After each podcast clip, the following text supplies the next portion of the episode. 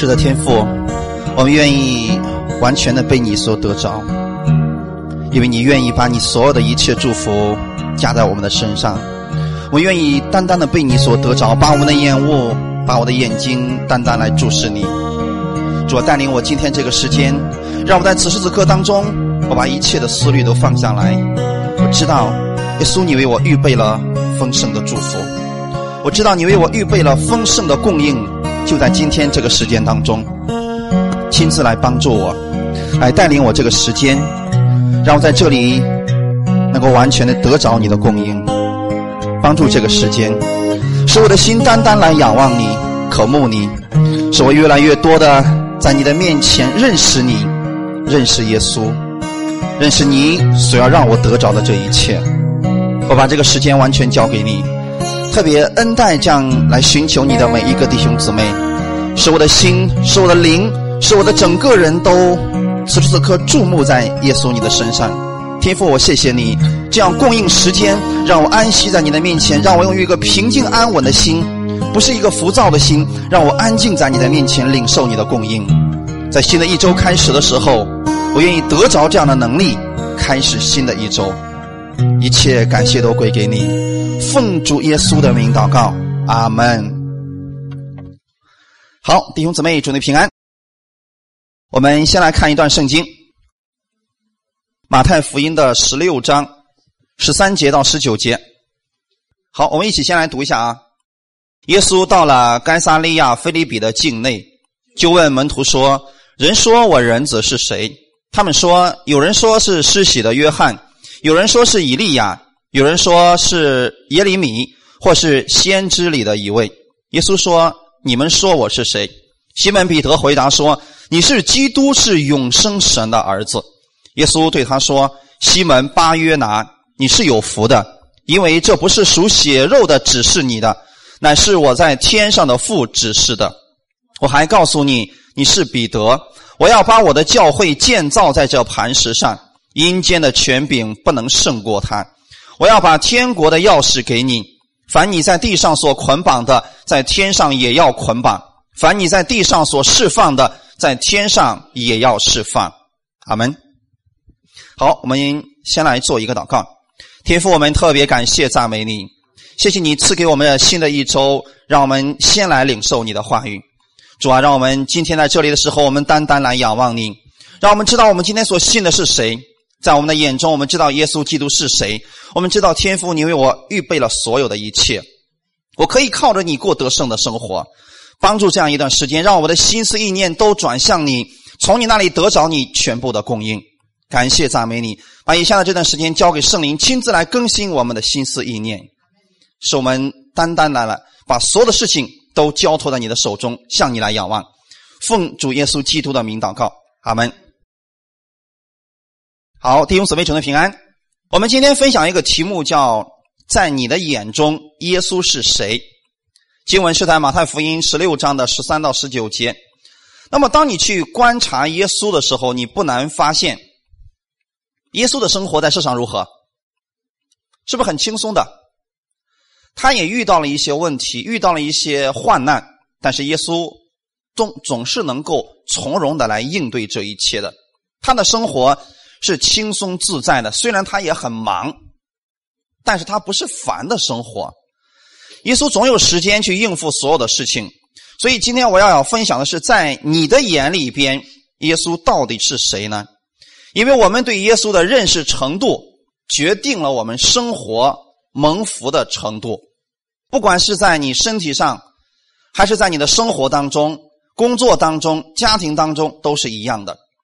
不管你今天想得到的是身体上的医治，是神迹，或者说财务上想翻转，家庭关系的修复，还是你正在面临的你的情绪或者陷入到一种比较难以自拔的一种瘾症，比如说酒瘾啦、毒瘾啦这些当中，那么你能有多大的改变，取决于你对耶稣的认识程度。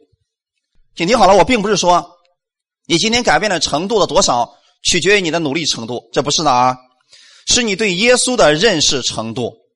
你如何看待耶稣，就会影响到你领受到他多少的恩典。那么刚才我们读的经文里边，耶稣到了该撒利亚菲利比的境内，就问门徒说：“人说我人子是谁？”其实门徒这个时候认不认识耶稣？他只知道耶稣是谁而已。耶稣能行神迹，能医治人，不轻易发怒，蛮有恩典的一位主。但是他对耶稣的认识，其实他们还是不明确的。所以这时候呢，门徒就回答说：“啊，有人说你是施许的约翰。施许约翰有什么特点？他在讲的是悔改的洗礼，可以讲说，他讲的是让人悔改的道，让人去认罪的道，对吗？有人说你是以利亚，那么以利亚是做什么的呢？先知。当人们一提到以利亚的时候，可能会想到说他是个先知，他能行很多的神迹。人们通过这一点来判断说：哦，耶稣你可能就是以利亚了吧？再有人说你是耶利米，耶利米有一个特点，他把神的话语都给讲出来了，而且呢，他是不管别人怎么说，他都执意要把神的话语讲出来的那一位，或者说是先知以里的一位。但是这些都是别人说的。耶稣说：“你们说我是谁？”弟兄姊妹，今天你可能听到别人眼里边的耶稣，或者你听到别人很多的见证，谁谁谁得医治了，啊，谁谁谁的家庭被翻转了，谁谁的经济被翻转了，谁谁的家庭被呃呃神修复了和睦了，你可能听到的这个叫见证，但是在你的眼里边，我相信今天是我们都愿意得着这一切的。神今天我要把它告诉你的原因是，希望这位神能够进入到你的生命当中，能够进入到你的生活当中，能够使你的一切从今天开始发生改变。所以重点不是你听别人说耶稣是谁，重点是你要知道耶稣是谁。所以这时候耶稣说：“你们说我是谁呢？”别人说的不重要，重点是你认为耶稣是谁，这就决定了我们的生活。将会被更新到什么程度？所以这时候，西门彼得就回答说：“你是基督，是永生神的儿子。”这是一句非常重要的一个宣告。所以耶稣对他说：“西门巴约拿，你是有福的。但是你知道吗？今天你能得出这样一个结论，并不是你的想法，是天上的父今天指示你的。”后面的一句可能是我们很多人都特别在意的一句，说：“我还告诉你。”你是彼得，我要把我的教会建造在这磐石上。阴间的权柄，原文叫门，阴间的门不能够胜过他。那么弟兄姊妹，彼得当他意识到了耶稣是基督，是神的儿子的时候，这个时候耶稣说：“我要把我的教会建造在这个磐石上，不是彼得这个磐石上，是谁的磐石上？”耶稣是基督，是永生神的儿子。这个磐石之上，阿门。所以，我们所有的教会，我们建立的时候，我们应该知道，我们建立的是什么上面呢？耶稣基督之上的，阿门。换句话来讲，如果你今天去建教会，今天很多人也很热衷的去建教会嘛。如果你所建立的教会不是建立在耶稣基督，他是神的儿子这样一个磐石之上。那么这个教会是胜不过魔鬼的。换句话来讲，他迟早是会被攻破的。但是你看，当你记得你所建造的教会是建立在耶稣基督这个磐石之上的时候，阴间的门不能够胜过他，那就证明这个教会是谁的呢？耶稣的。耶稣已经战胜了魔鬼，所以魔鬼的那个权柄门，他是战胜不了耶稣的。哈利路亚！我要把天国的钥匙给你。为什么是天国的钥匙呢？那么天国的钥匙真的给了彼得了吗？这就为什么天主教非得把彼得也一块儿给供上去？知道为什么吗？他们说：“你看圣经上都说了嘛，耶稣亲自说我把天国的钥匙给你，能不巴结一下彼得能行吗？这家伙拿着钥匙呢，到门口不让你进，你怎么进啊？那人家拿着钥匙呢，不给你开门啊？其实不是这样的啊，这里所说的。我把天国的钥匙给你，指的是给了教会了。阿门。你想想看，在这个世界上，如果人想进入天国，用什么方法？必须经过教会。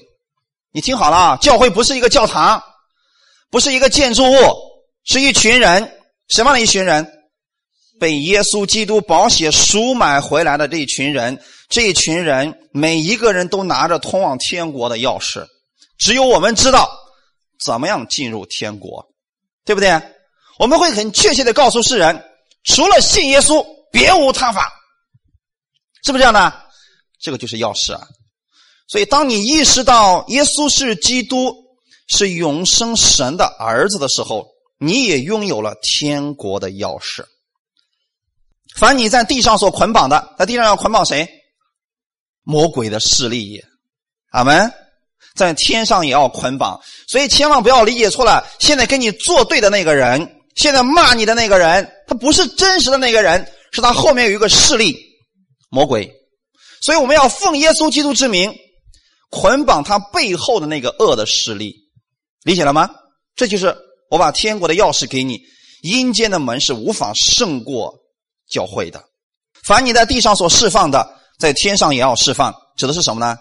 灵魂得释放，疾病得释放，痛苦得释放。阿门。这些释放在谁的手里边？在教会的手里边。哈利路亚。换句话来讲，你是不是应该知道你拥有什么样的权柄？你是不是应该知道你拿着天国的钥匙？魔鬼的那个权柄，阴间的门是没有办法胜过神的儿女的。哈利路亚！所以，对耶稣的认识程度啊，太重要了啊！我今天要借着圣经告诉大家如何扩张你领受的能力。那么，今天我们都希望说，在新的一年的时候，我们更多的从耶稣那里得着他的恩惠。那么，怎么样才能够更多的得着呢？首先，你得扩张这个领受的能力。阿门。如果你对耶稣的认识，是非常狭窄的，你领受不了多少的。马可福音第六章一到六节，耶稣离开那里，来到自己的家乡，门徒也跟从他。到了安息日，他在会堂里教训人，众人听见就甚稀奇，说：“这人从哪里有这些事呢？所赐给他的是什么智慧？他手所做的是何等的异能呢？这不是那木匠吗？”不是玛利亚的儿子雅各、约西、犹大、西门的长兄吗？他妹妹不也是在我们这里吗？他们就厌弃他。耶稣对他们说：“大凡先知，除了本地亲属、本家之外，没有不被人尊敬的。”耶稣就在那里不得行什么异能，不过按手在几个病人身上治好他们。他也诧异他们不信，就往周围乡村。教训人去了，阿门。这段经文大家是不是都很熟悉？到马可福音第六章的时候，耶稣来到了自己的家乡，他的家乡是拿撒勒，门徒们也跟着他一起过来了。到了安息日的时候，请听好了，为什么是在安息日呢？因为耶稣生在律法之下，他要面对犹太人去讲道的时候呢，必须是在安息日里边去聚会的。到了安息日，他在会堂里边教训人，众人听见耶稣的这个教导，就觉得很稀奇。弟兄姊妹，我们今天不是给别人教导一种他们从来没有听过的东西，不是教导一种很稀奇的东西，我们是要教导一种真理给别人听，就是你要把耶稣教导给人，告诉别人耶稣是谁。阿门。众人听见耶稣这样讲的时候，就很稀奇说。这个人是从哪里知道这些事情的呢？耶稣知道了什么事情？没错，耶稣现在在他的会堂里边教导的是天国的福音，对吗？可是为什么这群人领受不了呢？他说：“所赐给他的是什么智慧呢？”他们是不是也觉得耶稣讲的话语很有道理？他手所做的是何等的异能呢？是不是？他们也看到耶稣行神迹了，不是能看见耶稣、听到耶稣、看见耶稣行神迹的人都能接受耶稣的，是两回事啊。然后他们说：“这个不是那个木匠吗？”请听好了，思想的冲击就从这个地方开始了。他们一面看到了一个不一样的耶稣，另一方面想起了什么？我太了解你了。你不就是那个木匠吗？三十岁之前，耶稣其实从小的时候，我们不知道什么时候他的父亲约瑟就去世了。总之，他成了家里的男人，开始供应这个家庭所需要的一切，所以他子承父业，开始做起了木匠的活木匠在当时是被人看不起的一种职业。那不是那个木匠吗？就证明大家知不知道耶稣？从小的时候可能都认识了。可能这个拿撒勒这地区的人，很多人还请过耶稣说：“哎，我们家凳子坏了，给我们重新做一个吧。”可能还做过这样的凳子啊、桌子什么的。然后我说：“他不是玛利亚的儿子吗？”你看看，一个是他能行很多的神迹，他能讲出来很多我们没有听过的真理；另外一个，他们觉得说：“我太了解你的，我太认识你了，你的父母我都认识。”你小的时候我都认识，你的弟弟妹妹我都认识，正是因为这样，恰恰限制了他们领受神的恩典，理解了吗？第五节啊，耶稣在那里不得行什么神迹异能，弟兄姊妹，为什么耶稣不能在那里行什么异能呢？嗯，是因为耶稣没有能力吗？所以今天你知道吗？很多时候，我们可以为一些人去祷告，但如果这个人拒绝呢，有没有果效呢？没有。这就是我们给别人祷告的原则。他可以说我不了解你的神是什么，但是如果他愿意就可以了，是不是？还有一种情况是什么呢？你比如有些人说，那我我看到街上这个人挺可怜的，呃，那么糟糕了，我就为他祝福，结果他病立刻得医治了，是不是也有这种情况出现？这又怎么解解释呢？其实神鼓励的是我们自己的信心，神不是看那个人怎么样，神是借着这件事情让你认识耶稣，阿门。但如果说明显的你跟这个人你说我可以为你祷告，这个不，别给我祷告，我不要你祷告。那么你说我强行给你祷告，管用不管用呢？不管用，因为他不接受。所以这里说，耶稣在那里不。得行什么异能？不是耶稣没有能力，是那里的人，他们用自己的眼目限制了神的能力。阿门。我相信这样一个问题一解开，可能很多人的祷告就会发生改变。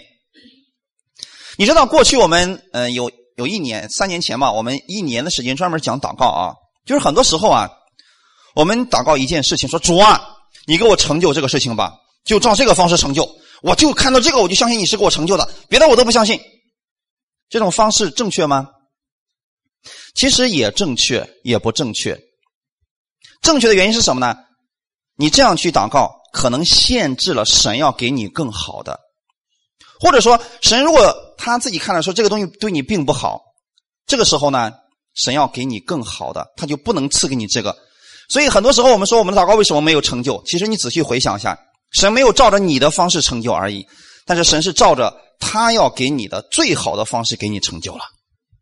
仔细回想就明白了啊！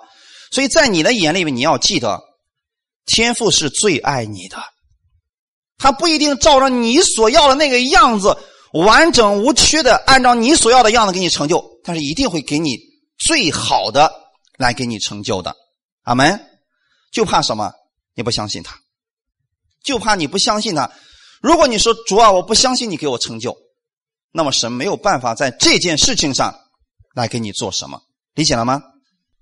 虽然说耶稣很有智慧，应也能够行异能，但是如果他们拒绝的话，耶稣也不能够做什么。所以，首先我们要扩张我们里边的领受的境界。阿门。我们对神的信到底怎么样理解这个信呢？很多人说我也信耶稣啊。在这件事情上，你能不能相信他呢？昨天时候，我听一个牧师讲了一篇道，瞬间给我打开了一个思路。其实很多时候，你知道我们为什么不能信吗？我们太聪明了，我们觉得我们比神还聪明呢。呃，前段时间是不是血战钢锯岭？你看在部队里边啊，那个士兵，长官吩咐什么，是不是士兵要做什么？是不是必须要听从的？在圣经当中，是不是神也希望我们凡事来听从他，凡事来顺服他，对不对？话说回来，上帝的旨意正确不正确呢？正确。那你再想想看啊，我在这里告诉你们什么是信啊？在部队当中，如果一个指挥官发出一个命令说：“从这儿往前走。”你突然说：“哎，前面有条河哎！”你是不是很聪明？你说你的长官知不知道这件事情？但是他说往前走。你说不，前面有条河呢，知道结局是什么吗？如果是在战场上，他可随时毙了你，因为他有这个权柄。我们可能觉得说：“哇，这样的话，你让我像傻瓜似的相信他吗？盲目的听从他吗？”但实际上，这个就是。你对你的长官的信任程度，所以在部队里边待过的人，你应该知道说，你相信你的战友，相信到什么程度呢？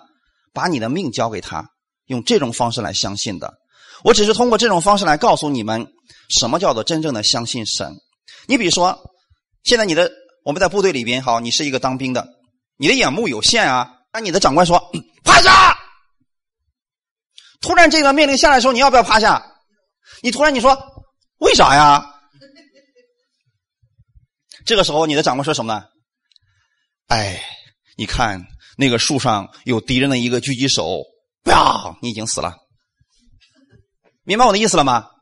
你没有发现危险，但是你的指挥官已经发现危险，他只是说趴下，你不要去思想，立刻顺从就得福了。阿门。很多时候，我们神把话语放在这个地方，已经写在圣经当中，说你只要相信他，你去。执行就可以了。你说不不经过我的理性，为什么要这个样子呢？这理性不通啊，这有点反常理啊。对不起，你注定是要失败的。原因，神的眼光比世界上任何一个长官的眼光更好。阿门。问题就是你能不能相信这位神？如果你真的认识到说耶稣是宇宙之王，他给你的话语就一定是正确的。我们需要修整的是我们自己，而不是神的话语。哈利路亚！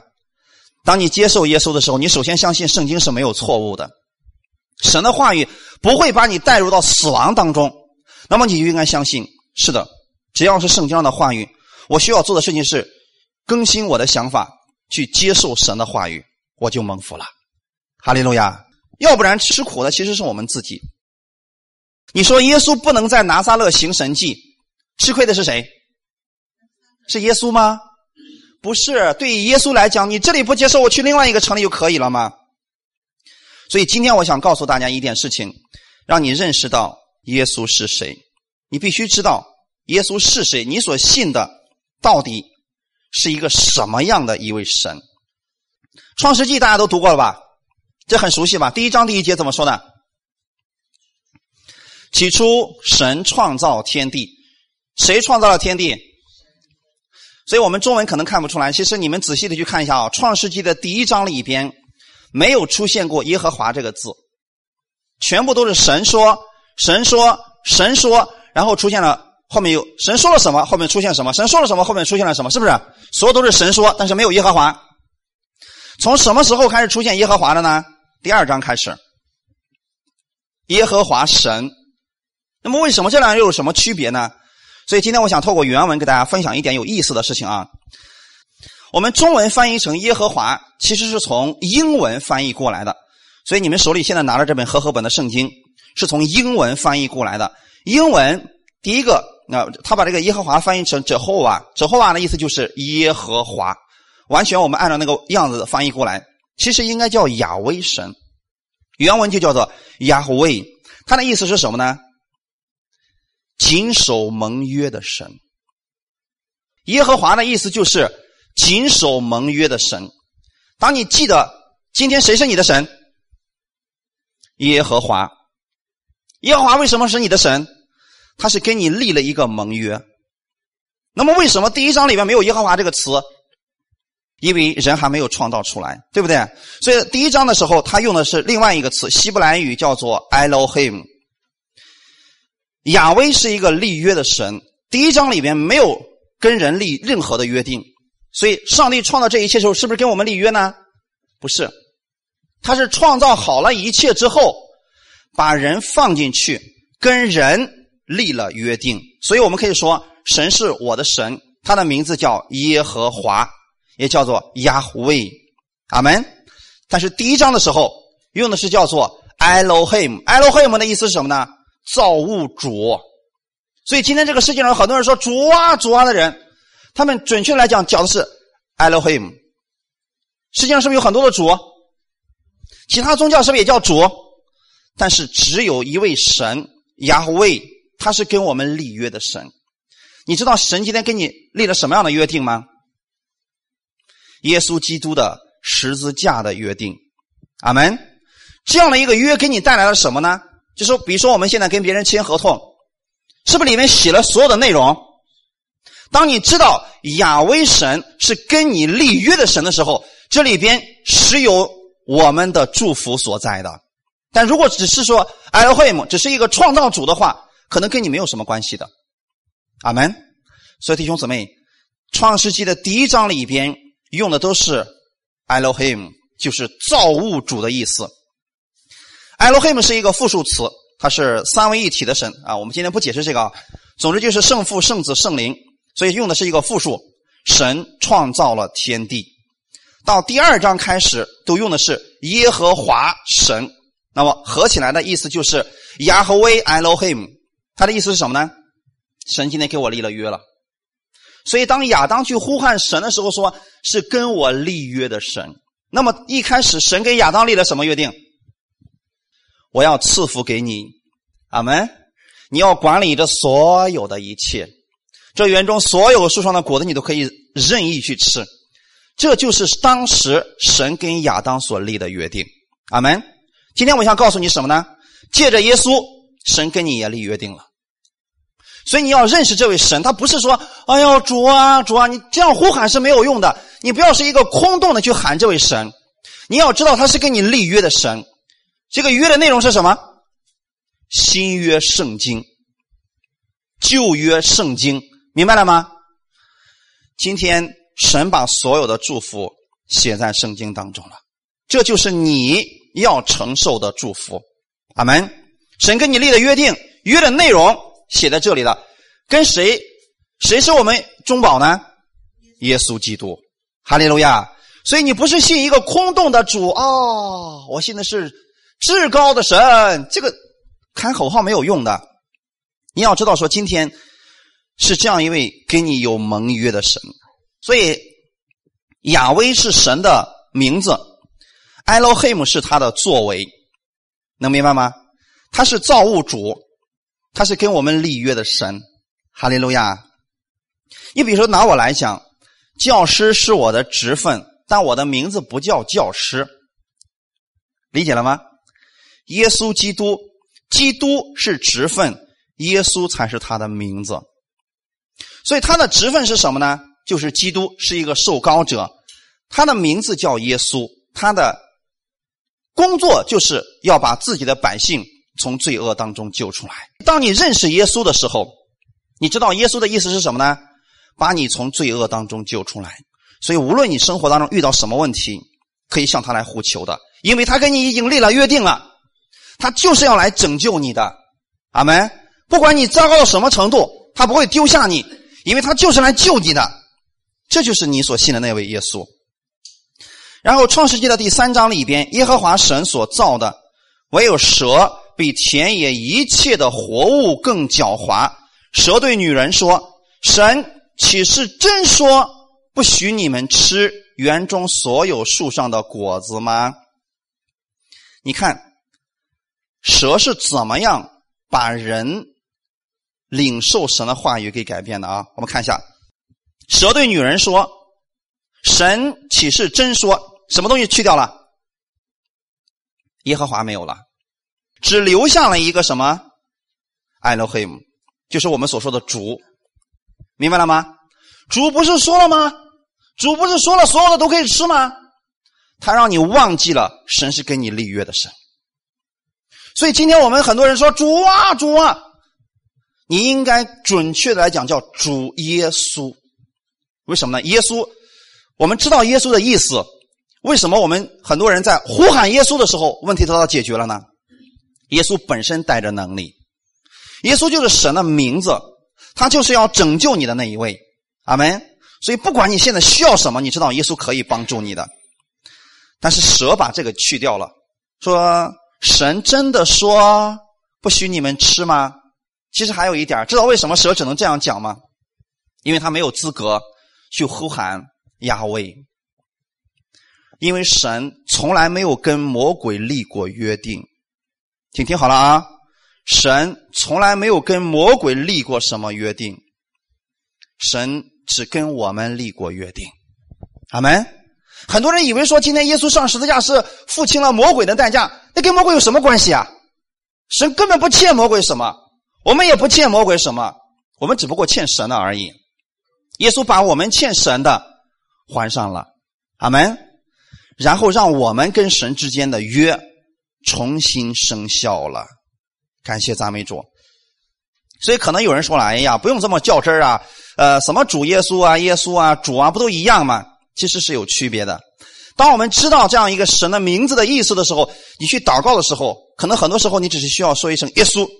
这个问题就解决了，因为这个名字当中已经代表了你跟神所有的约定了。在最后的晚餐当中，耶稣说：“你们中间有一个人要卖我了。”当时的情况是这个样子的，所有的人都会忧愁啊，说：“主啊，是我吗？主啊，是我吗？”但是有一个人，它是不一样的。我们来看一下《马太福音》二十六章二十节到二十五节。好，我们一起来读一下。到了晚上。耶稣和十二个门徒坐席，正吃的时候，耶稣说：“我实在告诉你们，你们中间有一个人要卖我了。”他们就甚忧愁，一个一个的问他说：“主是我吗？”耶稣回答说：“同我站守在盘子里的，就是他要卖我。人子必要去世，正如经上指着他所写的。但卖人子的人有祸了。那人不生在世上倒好。”卖耶稣的犹大问他说：“拉比。”是我吗？耶稣说：“你说的是。”你们看，十一个门徒和加略人犹大有什么区别？他们同样都跟了耶稣三年多了，其他的门徒都说：“主啊，是我吗？”但是唯有加略人犹大说什么？那我问你们，“拉比”是什么意思？老师，主是什么意思？跟我立约的，理解了吗，弟兄姊妹？耶稣基督一开始神不是问彼得了吗？你说我是谁？彼得说你是基督，受膏者，是永生神的儿子。当我们把我们的信仰建立在这个基础之上的时候，你会看到不一样的一位神。但如果你仅仅认为他只是一个老师，你知道后果是什么吗？他讲的不过是有道理而已。对我们来讲，今天这个世界上能不能讲出道理的人，是不是太多了？你可以用孔子的或者老子的，他们的书都可以讲出很多道理来，但是却不能给人带来生命。如果你认为说今天我所讲的道只不过是一群一堆知识而已，一堆理论而已，不会给你带来任何的改变，除非你从我的讲道当中看到了耶稣。你就能够从耶稣那里得着他的生命，阿门。这是区别在说啊。很多人听到只是去听知识，说啊，今天讲的没啥意思。我说哎呀，今天那个牧师在台上又蹦又跳，又唱又叫的，太棒了，太有意思了，太让人欢心了。你知道这样的人他是得不着什么的吗？因为重点不是看台上在蹦什么，在表演什么，重点重点是他讲的是谁。如果他把耶稣给你介绍明白了，你把这位耶稣接到你的心里边，把他当作是你的主，是跟你立约的神，是能够改变你生命的那位神，你的生命就能发生改变。那么那个时候，你心里说：“主啊，来改变我，来更新我。”而不是说：“哦，他讲的这个点有道理，那点没道理。”那就是一个拉比。所以在加略人犹大的心里边。耶稣只不过是一个拉比而已，所以他不认为耶稣能够拯救他的。加略人犹大亲口说出了他心里所充满的，耶稣也亲自说：一个人心里所充满的，口里就说出来。你说加利人犹大是不是也曾经跟随过耶稣？他也亲眼目睹过耶稣行神迹，但是在他的心里边，是他自己的认知限制了耶稣的能力。阿门。当他认为耶稣只不过是个拉比的时候，当他背叛了耶稣，他觉得说：“我错了。”那么在这里，我想问大家一个问题：很多人说悔改就是后悔的意思。犹大有没有后悔？他后悔了，他也知道自己卖错了人。他拿着那三十块钱到大祭司面前说：“我卖了无辜人的血，我有罪了。”他有没有认罪？他都做了，可是他还是死了。为什么？原因很简单，他找错人了。他不应该拿着三十块钱去找大祭司，他为什么不去找耶稣呢？所以，对我们今天来讲啊，如果你找错了人，会把你的生命带得更惨的，你还不如不去找他呢。犹大当时确实是后悔了，他也认罪了。然后呢，他到大祭司的面前，大祭司说：“你自己承担吧。”然后把钱扔给他了。那么作为家里人犹大来讲，我都把人家给卖了，人都杀死了，我怎么承担呀？我怎么还救人家的命啊？那我自己把我自己的也挂上去得了。所以对于犹大人来讲，他说我没有办法了呀，那我只能死呗。这个时候魔鬼是不是在他心里面开始做工了？说死吧，死了就一了百了了，死了就不用。呃，这么有罪疚感了，不用这么痛苦的活着了，然后就死掉了。今天你知不知道，这就是律法的功用，在你犯错之后定罪于你，而不是像耶稣那样，在你犯错之后他去拯救你。所以你所认识的主是什么样子的，太重要的。今天当你犯了错误之后，不要去找大祭司，他会把你害得更惨的。你要去找耶稣，耶稣会把你扶起来的。阿门。因为他是救主，他是与你有约定的那位神。嗯，我们在这里，我们来讲一下，彼得是不是跟加利人犹大犯的罪差不多？俩人都卖了耶稣，只不过卖的方式不一样而已啊。在神看来，是不是都犯罪了？但是他俩唯一区别在哪里呢？彼得并没有去找大祭司。如果彼得去找大祭司，结局也是一样。我相信大祭司不会给他好脸色看了。说让你们跟耶稣知道那家伙是异端了吗？被钉死了吗？你这个家伙，你活该，你也死了得了，一定是这个结局。但是彼得没有去找他，彼得去找到了他认为是生命的那一位主，所以他找到了耶稣。他知道不管怎么样，我应该去找耶稣的。所以他听到耶稣死而复活之后在岸上的时候，他是不是不顾一切跑向耶稣了？所以耶稣再次扶起他来了。阿门。耶稣不是一脚把他踹死在地上，揍他一顿再说，让你这个家伙三年半跟着我看了那么多神迹，你怎么就不知道那记性呢？还不相信我？没有。所以任何时候你记得，当你来到这位生命的主面前，他与你有约定，他与你立约的时候，就是他永不丢下你。当耶稣在十字架上为你流血牺牲的时候，他就是永远不丢弃你的那位神。不管你现在怎么样，不管你现在能不能理解他。他总是愿意给你时间，让你去认识他的。阿门。在圣经当中，大卫是一个合乎神心意的人。大约十七岁的时候啊，他站在歌利亚的面前，他对歌利亚说了什么话呢？我们一起来看一下旧约圣经撒母耳记上十七章四十五节到四十七节。好，我们一起来读一下。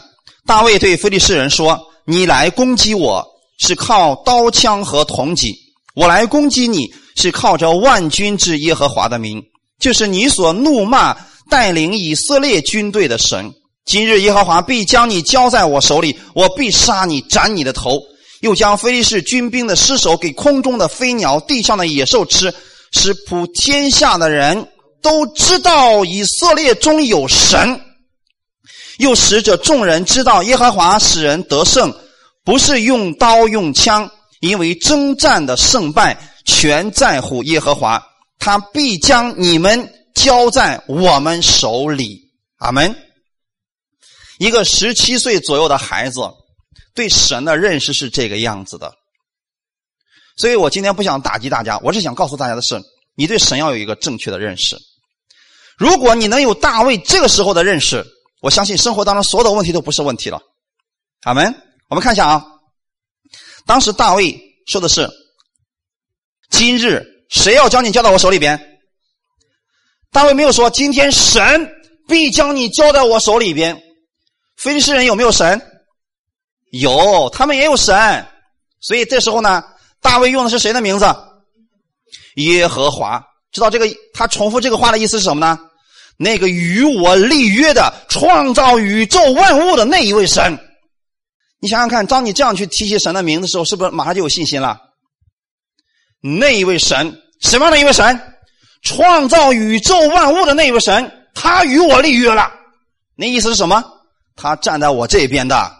我今天不是用别的跟你征战，我用的是创造宇宙万物的那位神，他的能力跟你征战的。他的名字叫耶和华，他必将你交在我手里面。所以大卫知道。今天不是靠我的力量来战胜你，靠的是我们神的能力。阿门。然后后面还有一个意思啊，使普天下的人都知道以色列中有什么，有神。而这里用的是什么？Elohim，创造主的意思。换句话说，其实很可惜啊，其实大卫来之前。以色列军队和菲利士的军队已经对峙了四十天了，以色列百姓心里是非常的害怕。他们害怕到一种什么程度呢？他都不知道他的神能起什么作用了。所以今天有很多信徒，当他们遇到问题的时候，他们惧怕了，他们灰心了，甚至说绝望了。知道原因是什么吗？他忘记了他的神是谁。他忘记了那位神已经与他有约定了，他忘记那位神的能力到底大到一种什么程度了，所以他们会害怕。大卫知道这件事情，说：“我今天战胜你，用我神的名字来战胜你。我首先要全世界人都知道，我们这个国家是有神的，而我们的神是什么？创造主。阿门。感谢主啊！所以当大卫提到耶和华的时候，是指。”那位与我有约定的神，那么今天你知道你为什么可以战胜你的生活吗？因为耶稣与你立约了。你知道为什么你可以在生活当中常常得胜吗？因为神是你的得胜者。阿门。知道为什么今年你是蒙福的吗？因为神已经赐下祝福了，而且是跟你有约定的。所以总是要把圣经跟我们自己连接起来，总是要把耶稣跟你连接起来。这位神是跟你有约定的神，是跟你签了有合同的这位神。不要总是觉得主啊，好像很远似的，不是那么远的，他就在你心里边。你的衣食住行，所有的一切，他都负责的。所以要使以色列人知道耶和华是神，你要是普天下的人知道耶和华是神，并且。人得胜不是用刀，不是用枪，征战的胜败在乎谁？耶和华。你看大卫用词是不是很准确？他不用说这个征战的得胜在乎我们的主，不，他呼出了这位主的名字：耶和华与我立约的神。所以我建议大家生活当中常常要说出耶稣基督的名字，不要用主来代替。阿门。因为你呼出耶稣这个名字的时候。是代表他要把你从罪恶当中救出来的，他就变成一个行动的，跟你时时刻刻在一起行走的那位神了。所以大卫知道这两者的差别，可是很可惜呢。呃，最近我就听一些人的讲道啊，很好的一段经文，让一些人讲的是乱七八糟的。他们怎么说的？说为什么扫罗失败呢？为什么大卫得胜呢？因为扫罗失败啊，是因为他没有恩高；大卫得胜是因为大卫有恩高啊。所以当时我就非常的有点恼火，我说这个跟恩高有什么关系？如果是这样的话，我们今天从开始都追求恩高好了，怎么得？他说多说方言啊，好，那去说方言吧，说方言就能得胜吗？今天大卫之所以能够得胜，是因为他正确的认识了我们神。阿门。如果我们跟恩高连接在一起，跟恩赐连接在一起，那么所有的人都去追求恩赐好了。耶稣去哪里了？所有的恩赐是从圣灵里边出去的，是从神的话语里边出去的。阿门。所以我只愿意大家正确的认识神的话语，各种恩赐、能力、恩高都会产生的。认识神的话语，正确的认识我们的神是至关重要的。所以我今天想告诉大家的是，耶稣就是你的主，你可以称呼他为主耶稣，因为耶稣是他的名字，他要把你从罪恶当中救出来。基督是他的职分，他是一个被神高立的人，而你今天称为什么徒？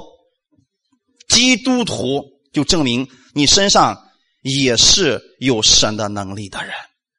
阿门。这是一个约定，是我们跟神之间的一个约定，是耶稣做了我们的中保，让我们跟天父之间连成了一条线，这个关系永远被紧紧的拴在了一起了。阿门。耶稣对天父的认识到底大到一个什么程度呢？他完全了解天父。我愿意今天大家呢对我们的神有一个正确的认识。有些人可能认为说：“哦，我知道他是我的朋友。”有的人说他是我的天父，这个都正确。耶稣在传道这三年之间，他几乎所有每一次的祷告都会称父啊，唯有一次。十字架上的那一次，他说：“我的神，我的神。”因为那个时候他背负着我们所有人的罪孽，他不能够称父天父。这证明一个什么样的事情呢？耶稣对天父的认识是正确的。阿门。我也愿意你对我们的神有一个正确的认识。你可以说他是耶稣基督，他是我的天父，他是我的朋友，他是我的老师，他是我的救主，都可以。重要的是，你对他知道。他是与你立约的神，他是跟你有关系的神，他不是说高高在上，让你像乞丐一样每天必须敬拜他，他给你施一点恩惠，不是这样的。他是因为愿意来爱你的神，愿意来更新你，把最好的赐给你的那位神。但是他又不强迫你去接受他的一切，只是你认识了多少，他就给你多少。我愿意大家多多的透过读圣经来认识我们的神。阿门！你知道，当你接受耶稣的时候，圣灵就住在你的心里边了吗？他是你的天赋。阿门！我们来看一下最后一段圣经，《加拉太书》第四章一到六节，《加拉太书》的第四章一到六节的内容。好，我们一起来读一下。我说，那承受产业的，虽然是全业的主人，当为孩童的时候，却与奴仆毫无分别，乃在师傅和管家的手下。只等他父亲预定的时候来到。我们为孩童的时候，受管于世俗小学之下，也是如此。及至时候满足，神就差遣他的儿子为女子所生，且生在律法以下，要把律法以下的人赎出来，叫我们得着儿子的名分。你们既为儿子，神就差他儿子的灵进入你们的心，呼叫阿爸父。阿门。那么今天我也想告诉你。你要知道，你是承受产业的。天父愿意把他所有的一切祝福、一切能力、权柄都赐给你，就像当初耶稣对彼得所说的那样：“我要将我的教会建立在这磐石之上，阴间的权柄不能胜过他。”你已经得到这个权柄了，所以今天神不但给你权柄，也让你成为一个承受基业的人，承受他产业的人。但是神更愿意我们长大成人。不要当小孩子，没有办法承受他的这个祝福，所以今天神已经把你从律法下赎出来了，让你得着了儿子的名分。你知道你是儿子吗？当你知道你是儿子的时候，那么你应该呼叫他是阿爸父。所以不管今年你有什么样的事情，我愿意你们以天父的方式向他来呼求，向他来祷告。你知道他是跟你有关系的那位神，这个关系就像父亲跟儿子，一个慈爱的父亲跟一个儿子一样。不管你如何，你都是他的儿子，他愿意来改变你，愿意把他的一切都赐给你。阿门，那么造物主，我们所说的这位创造天地的主，他就是你的父亲。耶稣是你最好的朋友，是你最亲密的伙伴，也是你的新郎。当你明白这一切的时候，你可以靠着圣灵，在凡事上向他来祷告。他是你忠实的帮助者，是你的引导者。他要引导你，不是让你进入到痛苦当中，他是要引导你，让你进入到丰盛当中。所以，今天在最后的时候，我鼓励大家跟我一起来向他献上祷告。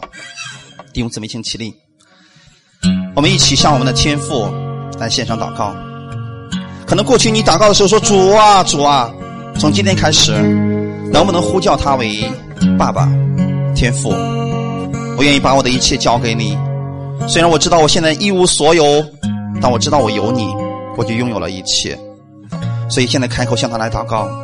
我建议大家以爸爸的方式，因为你从来没有这样向父亲来祷告过。你现在开口，他就能够听到，并且我相信此时此刻他就能赐下安慰给你。你是承受产业的人，你是他所爱的那一位。一起来祷告，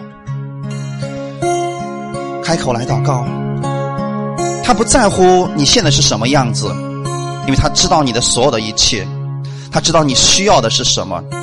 只要你愿意开口，你祷告是以他为你的父亲，愿意让他来帮助你，所以尽管开口向他来祷告，不必在他面前掩饰什么。他知道你所有的一切，他不说出来，他希望你讲出来，他来安慰你，来鼓励你。不管你以前有没有祷告，我现在开始尝试着向他来祷告，可以用方言，也可以用悟性，都不要紧。向他来祷告，把一切交给他，把你的重担都交给他。把你烦心的事情交给他，把你的忧虑、压力都交给他，他现在要赐下他的安息给你。哈利路亚，哈利路亚。啊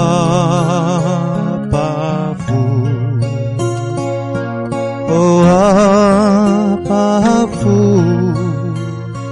我的心向你呼求。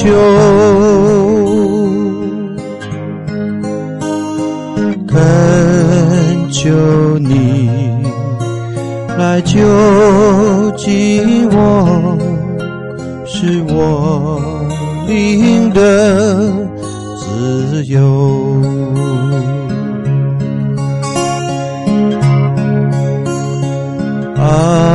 阿爸父，阿爸父，我的心向你。呼求，恳求你来接近我，是我应得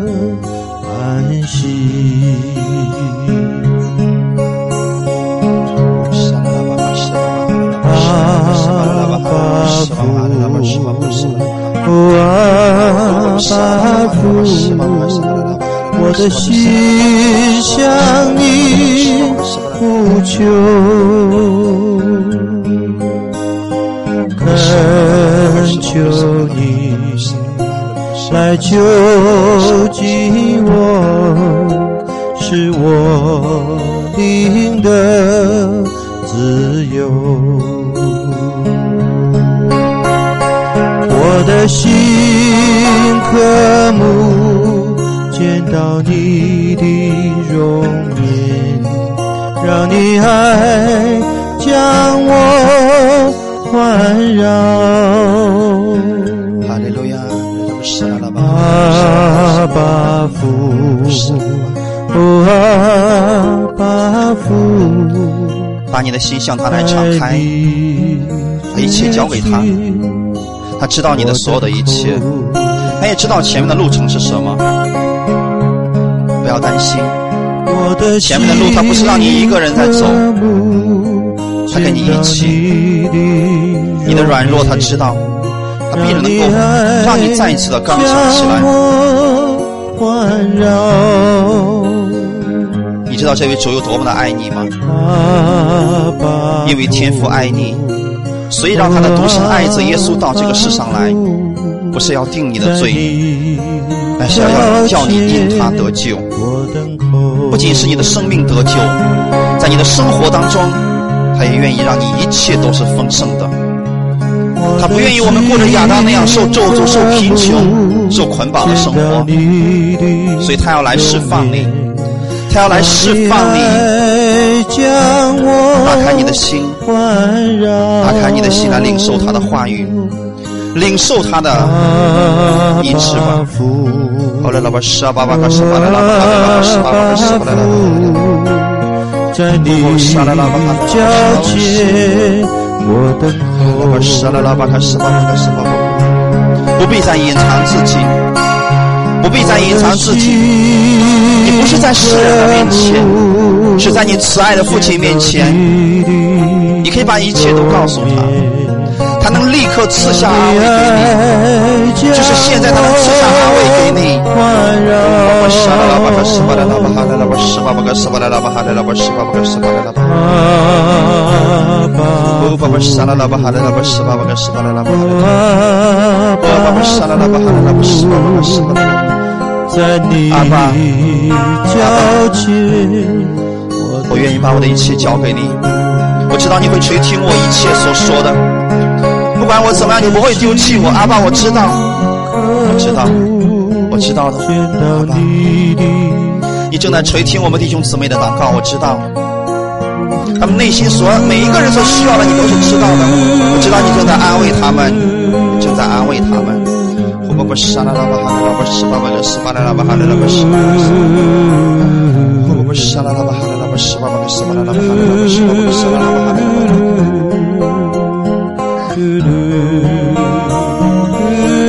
个十八拉拉巴哈拉拉巴十八巴个十八拉拉巴哈拉拉巴十八巴个十八拉拉巴。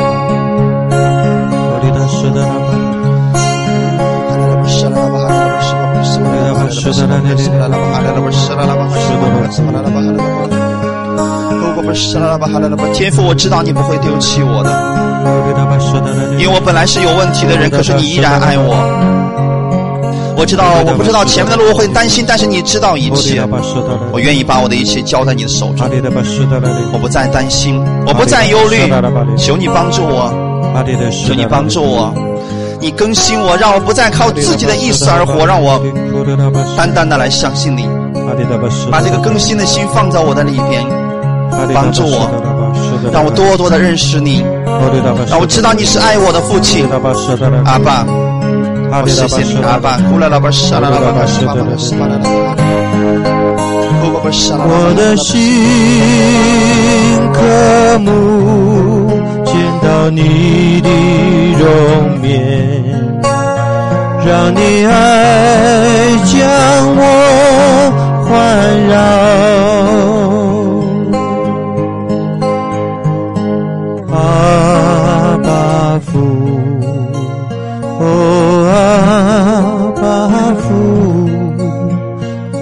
你脚前，我等候。